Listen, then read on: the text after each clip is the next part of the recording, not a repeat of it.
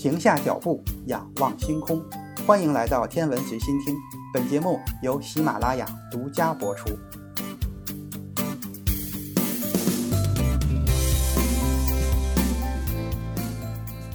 红矮星是银河系中最常见的恒星，它其实是一种体积不太大的恒星，通常的质量不会超过太阳的一半。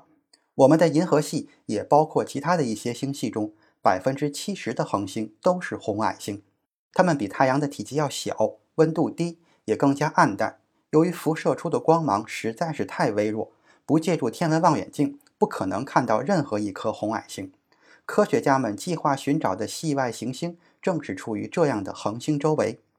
目前探测到的许多类地行星和可能存在生命系统的系外行星，都在红矮星周围的轨道上运行，但是。红矮星能爆发出能量极高的耀斑，它在耀发时比相对平静的太阳更有活力。所谓的耀发，是指天体局部区域光度的突然增强，表面区域发生剧烈的物理过程的现象。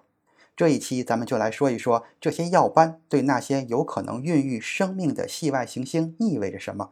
行星上的生命都是依靠恒星的能量生存的。自从地球上的第一批细胞繁殖以来，太阳就一直是地球上生命的能量来源，但有时就像所有的恒星一样，太阳会发射耀斑，而且有时它还会发出能量极高的耀斑。太阳大气层中强大的磁能变得不稳定，并释放出大量的能量。这些能量释放到地球上，就会导致无线电通信的中断，甚至停电。单就耀斑活动而言，太阳与其他一些恒星对比还是相对较弱的。尤其是恒星中的红矮星会频繁而剧烈地发生耀斑。最近，一个研究团队研究了耀斑活动如何影响围绕低质量恒星运行的类地行星大气层以及它们存在生命的可能性。这项新研究的论文就发表在《自然天文学杂志》上。论文的题目是“耀斑引发的大气化学过程对宜居带内研制行星的持续性影响”。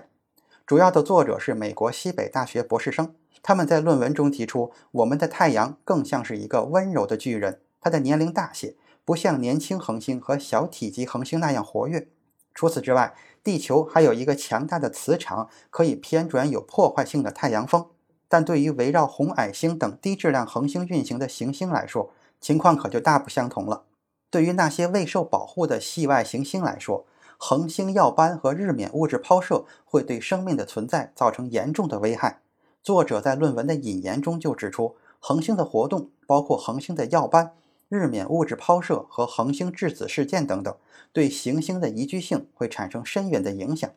尤其是在大气臭氧方面。偶尔的一两次耀斑，从长远来看，对生命存在的环境并不会有太大的影响。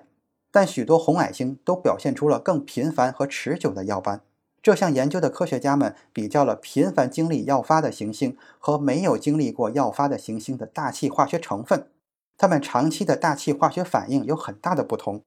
持续的耀发实际上可以促使行星的大气成分达成一个新的化学平衡。研究团队其中的一个研究是关于耀斑对臭氧的影响，强烈的紫外辐射会降低生命存在的可能性。在地球上，臭氧层有助于保护地表生物免受太阳的紫外线辐射，但红矮星上极端的耀斑活动会破坏与之邻近的行星大气层中的臭氧。当臭氧水平下降的时候，行星对来自恒星的紫外辐射的防护就会减弱。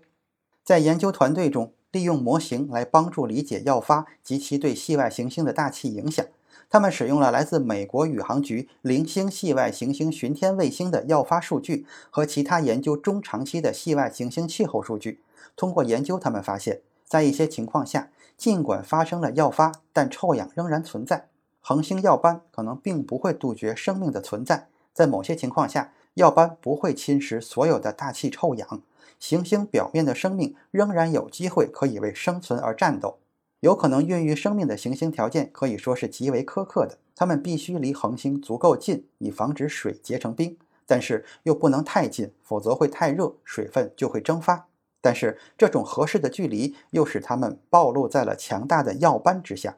研究人员在研究了红矮星的宜居区内运行的行星后发现，红矮星与我们的太阳相比更小也更冷。这意味着任何围绕它运行的行星的宜居带和地球与太阳的距离相比都更小而且更近。这不仅使这些行星更容易暴露在耀斑之下，还导致了它们和恒星之间被潮汐锁定。地球的自转能产生保护性的磁层，但潮汐锁定的行星不能产生磁层，而且基本上没有针对恒星紫外线辐射的防护。耀斑和潮汐锁定的结合，对于生命的存在来说可谓是极为不利的。不过，这项研究也给我们带来了一些好消息。研究小组发现，耀斑活动实际上可以帮助科学家们寻找地外生命。耀斑可以让我们更容易地检测到一些宇宙中的生命标志气体。耀发产生的能量可以突出硝酸、二氧化氮和一氧化二氮等气体的存在，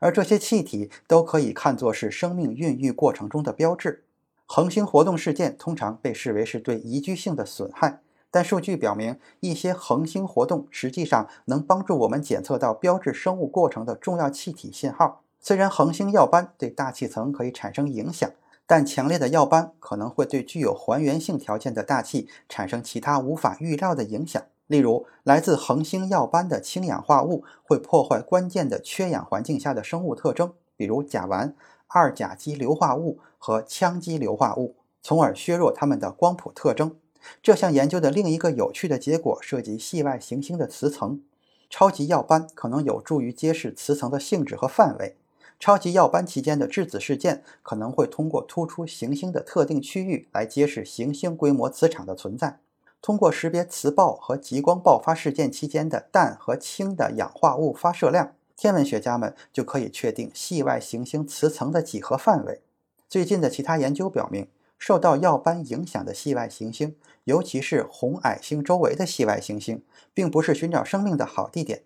一些天文学家认为耀斑活动太不利于生命的存在，但这项研究的结果显示，情况可能更加复杂。总的来说，这项研究表明了在某些情况下，耀发可以帮助我们探测生物信号。同时说明了，虽然耀斑会破坏系外行星的大气，但是在大多数情况下，它们都会恢复正常。还有一个事实就是，低质量恒星的寿命比我们太阳这样的恒星要长得多，这就意味着它们拥有更多的时间来孕育生命。这项新的研究工作揭示了寻找生命过程的复杂，以及其中存在的诸多变数。不过，至少其中也包含了一个惊喜。虽然耀斑在很大程度上被认为会破坏系外行星的宜居性，但它或许有助于检测生物特征，说不定会带来意外的惊喜。研究太阳系外行星需要科学家们跨学科共同的合作和努力，研究的成果也有赖于各个学科的科学家们共同合作。这其中就包括了气候科学家、天文学家、天文观测者和理论学家，当然还有系外行星科学家。今天的天文随心听就是这些，咱们下次再见。